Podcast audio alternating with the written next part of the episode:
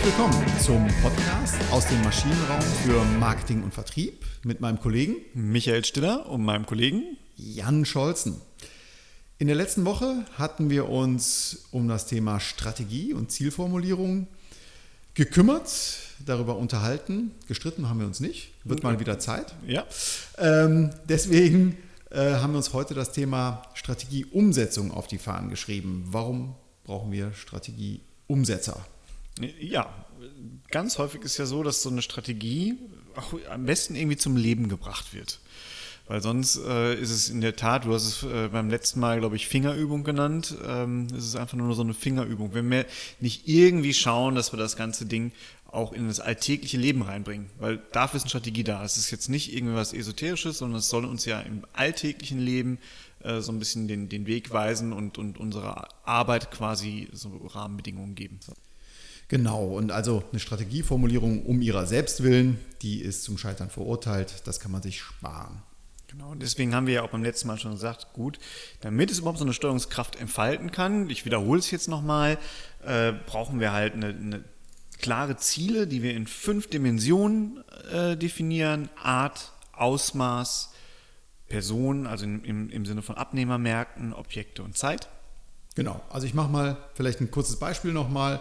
Äh, Umsatzsteigerung von 3%, damit es klar ist, der Umsatz, äh, er soll im Vergleich zum Vorjahr um 3% steigen bei Konsumenten mit unserem Joghurt innerhalb von einer Zeitspanne von zwölf Monaten. Jahr. Einem Jahr. Einem Genau. Jahr. Das entspricht ziemlich genau zwölf Monaten. Okay, gut. Also, sehr äh, klar formuliertes Ziel. Eine Sache, die wir vergessen hatten, glaube ich, beim letzten Mal, war noch eine ganz wichtige Anforderung an diese Ziele. Was sollte man auf jeden Fall tun? Die auf jeden Fall aufschreiben. Genau, schriftlich fixieren. Und zwar nicht nur die Ziele, sondern auch die Art und Weise, die Begründung, warum man auf diese Ziele gekommen ist. Auch das sollte man schriftlich fixieren. Schon mal in, im Rahmen, ja, lass uns es einfach Prämissenmanagement nennen. Genau, also die Prämissen, die zu dieser Zielformulierung geführt haben, sollten freigelegt werden, dargelegt werden, die Ziele hingeschrieben werden.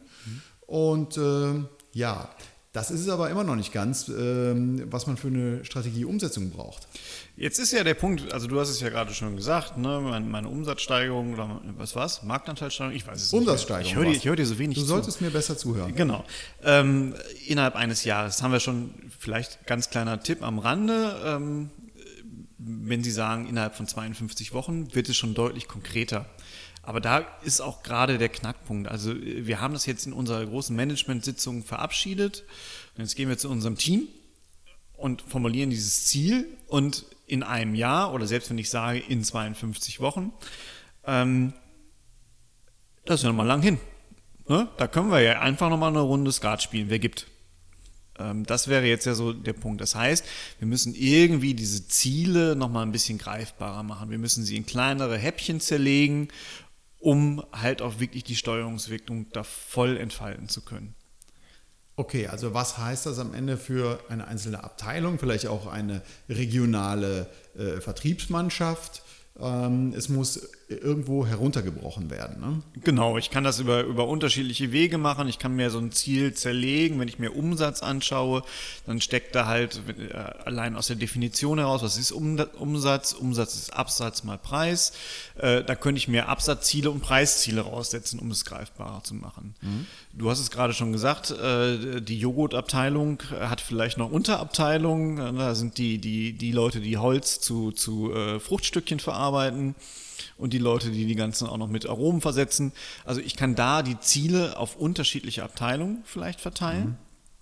Und, und das ist, glaube ich, noch ein ganz wesentlicher Aspekt, ich kann diese Ziele auch über die Zeit verteilen. Also ich sollte mir überlegen, was möchte ich denn eigentlich in einem Quartal geschafft haben, was möchte ich in einem halben Jahr geschafft haben, einfach um diese, dieses Ziel für einen persönlich greifbarer zu machen und damit auch deutlich relevanter zu machen. Genau, also wenn ich nach Rom gehen möchte, dann fängt das Ganze mit dem ersten Schritt an und äh, diese lange Reise, die will gut geplant sein, ähm, ebenso wie die Umsatzsteigerung um 3%. Ähm, was ich recht brauchbar finde, ist, ähm, wenn man auch dieses Ziel, du hast es jetzt äh, heruntergebrochen in Preis und Absatz, also in die steiger, zu steigernde Menge und oder in einen zu steigernden Preis. Ähm, ähm, ist es dann das Ganze nochmal weiter in Frühindikatoren ähm, zu unterteilen, beziehungsweise Frühindikatoren zu finden, die mir dabei helfen, dieses Ziel, was ein Spätindikator ist, also wenn ich den Umsatz generiert habe, habe ich mein Ziel erreicht als klarer Spätindikator. Aber was hilft mir denn, um überhaupt dahin zu kommen, dass ich den Umsatz bzw. den Absatz und den Preis erzielen kann? Äh, was hilft mir dabei? Das ist, glaube ich, ein ganz entscheidender Schritt. Also wir haben ja ganz oft, ich gerade im Vertrieb, tut mir leid, Jan, äh, aber ganz oft kommen wir in diese sogenannte Hockeystick-Planung. Man hat irgendwie am Anfang des Jahres, sieht man mehr oder weniger so einen linearen Umsatzansteig, der geplant wird und der Umsatz kommt aber nicht. Der Umsatz bleibt gleich, bleibt gleich und irgendwann so im November fällt ja so ein Vertriebler dann manchmal auf, oh, das wird aber eng und wenn man sich dann die Kurve anschaut, die man vom Ist zum Soll hat, dann sieht die aus wie so ein Hockeyschläger und das ist dann die berühmte Hockeystick-Kurve. Und das ist, passiert genau dann, wenn ich einfach mich auf meine Fahrt begebe, nach Rom oder wo auch immer hin, aber die ganze Zeit nur in den Rückspiegel schaue. Und das ist zum Beispiel Umsatz. Also gerade beim Umsatz haben wir ja so eine Zahl, die zeigt mir erst quasi das Resultat all meiner Handlungen an, aber nicht den Weg dahin. Deswegen ist so ein Frühindikator extrem wichtig. Fallen dir gute Frühindikatoren ein, die vielleicht auch jetzt branchenunabhängig sind, also unabhängig von, äh, vom Gesundheitsmarkt, unabhängig vom Energiemarkt oder vom Joghurtmarkt? Äh, ähm, klar, äh, je nachdem, äh, wir, können ja mal ganz einfach den Funnel nehmen, wenn wir jetzt schon wirklich in so einer Umsatz-Absatz gerichteten äh, Idee sind, dann ist es ja ähm, im B2B, weiß ich vielleicht, okay, wie viele Kontakte habe ich denn überhaupt? Wie viele potenzielle Kunden stehen in meiner Karteikarte? Mit wie vielen bin ich schon im, im, im, im äh, Gespräch? Äh, mit wie vielen bin ich vielleicht sogar schon in Verhandlungen? Wenn ich im After-Sales-Bereich bin, da muss ich mir natürlich anschauen, wie viele installierte Maschinen habe ich überhaupt draußen im Markt, äh, um meine After-Sales-Services verkaufen zu können. In welchem äh, Turnus sind die? Sind die noch wartungsfrei oder kommen wir so langsam in Wartungsgeschäft rein? Ähm, eigentlich sind wir da in so einem klassischen Lead-Management-Gedanken. Da werden wir sicherlich demnächst auch nochmal drüber sprechen, hier im, im aus dem Maschinenraum für Marketing und Vertrieb. Aber äh, genauso muss ich halt den, äh, solche Frühwarnindikatoren mir anschauen und dann letztendlich auch planen. Genau. Ähm, das Ganze kann man messen. Ne? Man kann Kontakte messen, man kann qualifizierte Kontakte, also Leads kann man messen, man kann äh, auch das Volumen schon abschätzen. Ähm, das sind alles brauchbare Frühindikatoren, mit denen man auch Vertriebsgruppen, einzelne Vertriebskollegen ähm, und, oder auch Ländermärkte eben gegeneinander äh, messen kann und entsprechend schauen kann, wo wo, wo der Schuh drückt, um eben am Ende des Tages tatsächlich mein dreiprozentiges Umsatzziel zu erreichen. Genau. Und wenn ich das sauber auch gemacht habe, wenn ich meine Ziele dann auch sauber heruntergebrochen habe und eine sogenannte Zielhierarchie und, und ein Zielsystem richtig aufgebaut habe, dann kann ich im Grunde genommen auch sehr leicht sowas einführen wie eine Balance Scorecard. Äh, mittlerweile schon fast vergessen, gefühlt zumindest. Ich kenne kaum noch einen, der eine echte Balance Scorecard ausfüllt. Hast du noch sowas noch irgendwie? Ähm, das war ja mal ein großer, großer Hype. Ähm, ich finde das äh, System ja sehr pragmatisch. Es ist ja auch äh, überhaupt nicht theoriegeleitet, sondern äh, heuristisch. Ne? Also man hat sich das überlegt, äh, macht Sinn. Äh, ja. Ähm, Kaplan und Norton ähm, irgendwie um die Jahrtausendwende, ne? 2000, 2001, 2002, vielleicht auch ein bisschen vorher, ähm, das gemacht. Die gibt es immer noch, nach wie vor. Ähm, ich habe nicht so viele Erfahrungen damit gemacht. Ich finde das gut. Ein großes Aber. Wenn du sagst Zielsystem, da sträuben sich mir die Nackenhaare, die ich nicht habe. Warum? Äh, das hört sich furchtbar bürokratisch an. Das hört sich wieder nach einer Planungsabteilung an, die sich mit sich selbst beschäftigt, die Kunden aus überhaupt nicht kennt. Ähm, also ich bin immer ein Freund von pragmatischen Lösungen, die Sinn machen, die zielführend sind, ähm, aber bitte keine Stabsabteilungen, die mir die Balance Scorecard vorhalten. Da bist du platt. Da bin ich ein bisschen platt, äh, weil ich es halt so ein Quatsch finde. Also natürlich muss es arbeitsfähig sein. Mhm.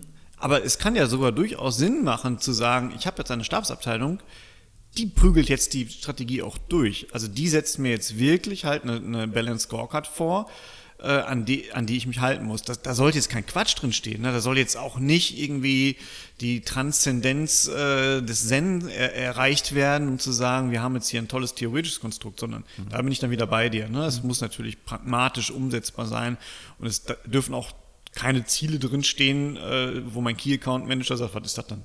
Genau, also es muss dieses Buy-in, das Commitment, um es ja. mal hier abermals einige Anglizismen zu bemühen, ähm, ähm, das muss gelebt sein, das muss realistisch sein. Aber vom, vom, von der Idee natürlich finde ich die Balance Scorecard sehr gut. Äh, willst du noch mal kurz einen, einen, Abriss geben, vielleicht für den einen oder anderen, der es noch nicht äh, gehört hat? Ja, also die Balance Scorecard äh, basiert ja darauf, dass Kaplan und Norton sich überlegt haben, okay, diese Zielzerlegung, von der wir gesprochen haben, die, die müssen wir eigentlich machen. Und äh, die Idee ist ja auch, dass diese Balance Scorecard ähm, wirklich in den Taschen getragen wird. Also ich habe meine einzelnen Ziele, jeder Mitarbeiter bekommt seine Ziele, die er in einem bestimmten Zeitraum ähm, ähm, erreichen muss. Und warum balanced? Weil Kaplan und Norton sich schon Gedanken darüber gemacht haben, zu sagen, okay, wir können nicht nur Marktziele nehmen oder wir können nicht nur Finanz finanzielle oder, oder finanzorientierte Ziele nehmen, sondern wir wollen halt ein ausgewogenes Zielsystem, mhm. einfach nur, um dir ein bisschen weh zu tun äh, haben. Und äh, Kaplan Norton haben vorgeschlagen, wir schauen uns einmal kundenorientierte Ziele an. Da sind wir bei solchen Sachen wie Absatz, Kundenzufriedenheit, ähm, das sind solche Ziele. Wir schauen uns aber auch mitarbeiterorientierte Ziele an. Das können Qualifikationsziele sein, das können Bildungsziele sein. Äh, die haben dann eine dritte Perspektive Finanzen, was ich auch ganz häufig wichtig finde, äh, dass man es auch nicht aus, dem, aus, dem, aus den Augen verliert. Also sowas wie ein, wie ein Rohertrag hat eine Bedeutung einfach für ein Unternehmen. Ne? Das, ich, du lachst, also es gibt Unternehmen, die, die haben als Maximalziel die Kundenzufriedenheit. Ich frage dann immer, womit wollt ihr euer Geld verdienen? Mhm. Ähm, ne, das das kann es nicht sein, nach, in, nach innen auf jeden Fall nicht. Und äh, Prozesse und Entwicklungen, auch da kann es Ziele geben. Wir wollen bestimmte Dinge jetzt anders machen. Also da sind wir dann halt wirklich in dem, in dem Weg, wie man es umgestalten kann. Mhm. Und deswegen Balanced, das waren die vier Dimensionen. Die sind aber austauschbar. Also das ist das, was, was du gerade meintest. Kaplan Norton haben da keine Theorie hinter, sondern für die waren es halt einfach sinnvolle ähm, ja, ja, sinnvolle ähm, Zieldimensionen, kann man Zieldimensionen, sagen. genau. genau. Es kann aber auch in bestimmten Märkten kann es auch die Innovationsförderung sein, das können auch partnerorientierte äh, Ziele sein, also das ist deutlich austauschbar. Aus meiner Sicht dieser Dreiklang Kunden, Mitarbeiter, Finanzen, den, den, den finde ich sehr sympathisch, äh, mhm. nicht nur, weil wir, wir den bei GE auch äh, leben, ähm, aber das ist schon sinnvoll. Ne? Am Ende stehen die Finanzen, das ist das Ergebnis. Ähm, das Ganze kann ich nur, wenn ich motivierte Mitarbeiter habe und wer, wer zahlt unser aller Gehalt ähm, und auch die Dividende an die Aktionäre, das sind die Kunden, äh, weil wir einen Mehrwert generieren. So, und dann kommt eben eine vierte Dimension dazu. Also, ist gekauft, aber bitte nicht, auch hier wieder nicht nicht als Selbstzweck. Genau, auch kein Overengineering in der Tat. Ja. So, jetzt haben wir also mit einigen Planungshilfen unsere Strategie ja sowieso definiert. Wir haben die fünf äh, Zieldimensionen berücksichtigt, wir haben alles aufgeschrieben, wir haben es in kleinere Happen unterteilt, äh, wir haben Frühindikatoren ähm, definiert. So, und jetzt müssen wir aber langsam mal loslaufen. Ähm, äh, was passiert denn, wenn sich plötzlich neue Chancen eröffnen? Das ist ja so ein typisches Spiel, ne? Also man, man ist so gemütlich auf seinem Weg, mal mehr oder weniger gemütlich. Ähm, vielleicht schöne Anekdote, äh, ein, ein, anderer Kunde von, von mir, der scrummt gerade ganz fleißig ähm, und dann haben die natürlich auch die Sprints eingeführt. Allerdings haben sie dann festgestellt, Sprints sind nicht so das Richtige für uns. Äh, wir machen zügige Dauerläufer. das nur aber am Rande. Ähm, ähm, also äh, in der Tat ist es so, wir, wir, gehen jetzt unseren Weg, äh, laufen auf unsere Ziele zu und jetzt kommt immer diese böse äh, Chance, die Opportunität, die Möglichkeit, die sich am Wegesrand ereifert oder, oder anbietet. Äh, und die Frage ist immer, zugreifen oder nicht. Und es gibt sicherlich Führungskräfte, die würden immer zugreifen und ein ganzer, äh, ein, ein, ein ganzer Tanker ändert seine Richtung, weil sich eine schöne Chance ergibt. Genau, also ich habe ein Umsatzziel und habe auch eine Strategie definiert, ich habe Kundensegmente definiert, ich habe Stärken, ich habe Nutzen, Argumentation, alles durchdekliniert und plötzlich sehe ich da am Wegesrand eine Chance, die zwar überhaupt nicht zu meiner Strategie passt, die ich mir vorher gesetzt habe, weil, die, weil die Na das Nachfragesegment ist ein anderes ähm, und so weiter und so fort, aber ich könnte hier äh, näher an mein Jahresumsatzziel kommen. Machen oder nicht machen? Das ist jetzt immer die große Frage. Und ich glaube, man muss da sehr, sehr ehrlich mit sich werden. Also wenn ich so eine Chance einmal sehe und mir gefällt die auch richtig gut, dann habe ich immer das Problem, ich fange an, mir alles andere um diese Chance herumzureden. Also ich definiere, interpretiere meine Ziele ein bisschen anders. Ich interpretiere den Weg, warum ich auf diese Ziele gekommen bin, ein bisschen anders, nur damit diese Chance vielleicht bei mir auf dem Weg liegt. Und es wirkt dann auf einmal gar nicht mehr wie ein Umweg. Aber das ist die Frage, die ich mir wirklich stellen muss. Ist es jetzt eine echte Chance oder nicht? Mhm. Ich glaube, ein ganz häufiges Beispiel, was wir gerade haben, sind Fördergelder. Also gerade in der Energiewirtschaft, in der wir ja mit Effektweit sehr viel beraten, äh, sind Fördergelder immer eine ganz wichtige, äh, ein ganz wichtiger Bestandteil. Und der Staat ist ja da gerade auf seinem Weg in die, in die Energiewende ein bisschen sprunghaft an der einen oder anderen Stelle vielleicht. Mhm. Und ähm, ein, ein schönes Beispiel für mich ist halt Fördergelder für E-Mobility sehr, sehr viele Energieversorger nehmen diese Fördergelder, weil, weil die Chance ist jetzt da und bauen Ladesäulen. Es gibt keine Strategie für die E-Mobilität, aber diese Chance soll ergriffen werden. Ein bisschen zur Ehrenrettung natürlich auch, weil halt im Aufsichtsrat viele Politiker sind und sagen, ja super, ne, das hat äh, meine Partei ja super hinbekommen, jetzt baut ihr bitte auch diese doofen Ladesäulen hier überall hin. Aber für mich eine typische Opportunität, wo man sich wirklich fragen muss, hilft mir das auf meiner Reise zu meinem langfristigen Ziel? Genau, also die Frage ist, was ist, wenn in anderthalb Jahren dann eine neue Möglichkeit äh, besteht, wenn man Subventionen für neue Kraftwerke bekommt oder äh, Subventionen bekommt für, äh, für, für, für einen Fuhrpark, was auch immer. Braun, Braunkohle sehr günstig zu haben ist gerade auf dem Markt. Ja, genau. Also da muss man wirklich sehr selbstkritisch sein und deswegen nochmal dieser wirklich sehr banale, aber ähm, super wichtige Hinweis, äh, die Ziele schriftlich fixieren archivieren, paraffieren, von mir aus auch laminieren. Auf jeden Fall sollten die auffindbar sein. Und dann kann man ja selber wieder im, im äh, Lenkungsausschuss, im Planungskreis, kann man ja zusammenkommen und dann die Strategie auf den Prüfstand stellen, spätestens nach zwölf Monaten. Aber ähm, wie du es so etwas verschwurbelt, ja glaube ich, nennst, Prämissenmanagement, ähm, das, das ist ähm, ein ganz wichtiger Punkt, dass man sich am Ende des Tages treu bleibt, wenn man von der Strategie überzeugt ist. Ich glaube, die wichtige Frage, die dahinter stehen muss, ist immer, warum ist diese Chance, warum sieht die jetzt gerade so verdammt gut aus? Mhm. Und da muss man sich, weil es kann ja durchaus auch sein, dass man, und das haben Manager ja auch in sich, auch ein Gefühl einfach für den Markt, ähm, aber äh, äh, es könnte ja auch durchaus sein, dass das daher kommt, dass sich die Prämissen geändert haben dass bestimmte Vorzeichen im Markt sich gedreht haben, mhm. ähm, äh, dass bestimmte neue Wettbewerber eingetreten sind oder auch rausgegangen sind aus dem Markt. Und dann kann es ja sein, dass diese Chance einfach so gut aussieht, weil die Prämissen, die wir hatten, anders sind. Aber da muss ich halt auch an, generell an meine Ziele nochmal ran. Ganz genau. Ähm, gut. Ähm, du hattest mal im ja, bei einem anderen Austausch, den wir mal hier äh, hatten, von diesem sogenannten äh, Consistency-Effekt erzählt. Das heißt, gerade bei diesem Thema Strategieformulierung kannst du schnell in die Falle laufen, ähm, weil was mit dem Consistency-Effekt ist. Wir Menschen sind ja da sehr einfach gepolt und wir alle mögen keine Veränderungen. Wir werden da sicherlich auch nochmal in einer der nächsten Folgen mal über Change Management sprechen.